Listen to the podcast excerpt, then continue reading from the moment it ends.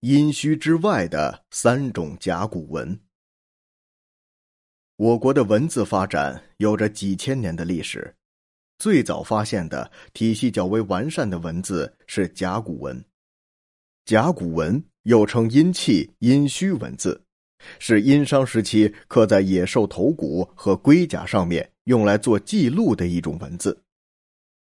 甲骨文于十九世纪末期被发现于殷朝都城的遗址处，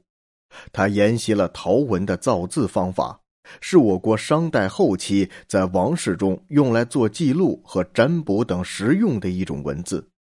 一直被使用到殷商灭亡之后的周朝时期，可以说是我国古代文明的见证。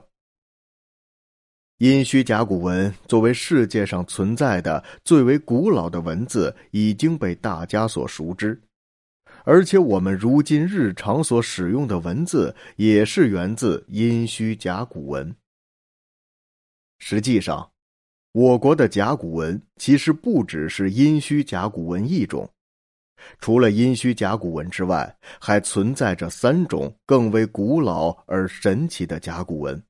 只是大多数人对此都不是很了解。其中一种甲骨文比殷墟甲骨文还要早一千两百多年，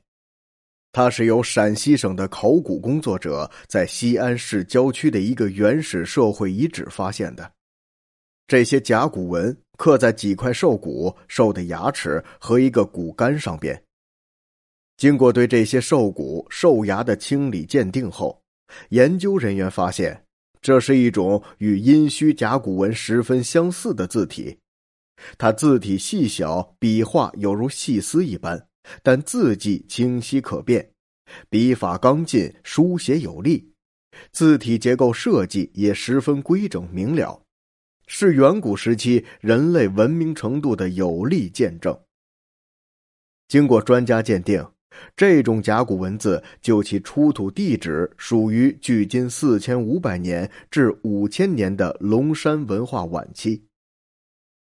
此外，还有一种甲骨文是在陕西岐山县古州原凤雏村中发现的。这些独特的微刻甲骨文是刻在近三百片兽骨上的，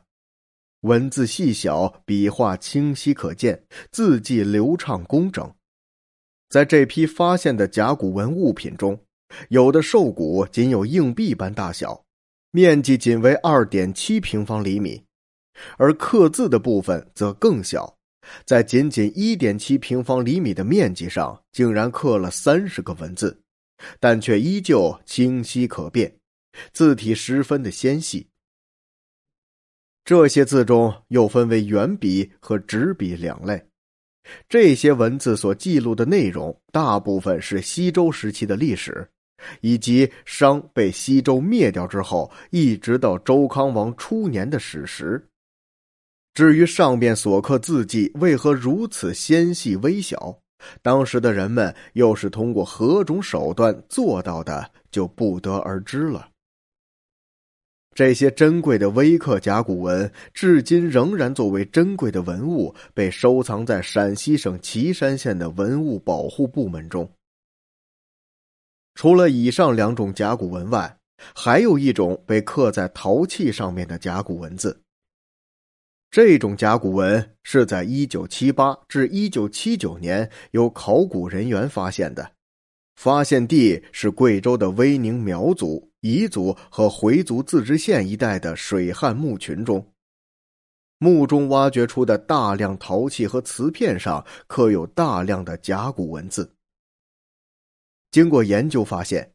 这些瓷器上有多达五十一个文字，这些文字形似象形文字，却比象形文字更为丰富。所使用的符号和笔画也更多。经过科学鉴定，认为这些文字是迄今为止贵州出土的历史最久远的文字，有两千多年的历史。从研究意义和影响深度来看，这些刻在陶器上的甲骨文，其重要性堪比殷墟甲骨文，有着很高的研究价值。同时，这种文字也因与彝文的密切关联，而被许多研究者称作彝族甲骨文。在这种彝族甲骨文被发现后，曾先后有许多专家对其进行了深入的研究，最后，这种甲骨文终于在近年被贵州某研究所的研究人员成功破译。虽然没有殷墟甲骨文那样众所周知，但上述除殷墟甲骨文外的三种甲骨文，在我国的历史文化进程中也起到了重要的作用，同样值得关注。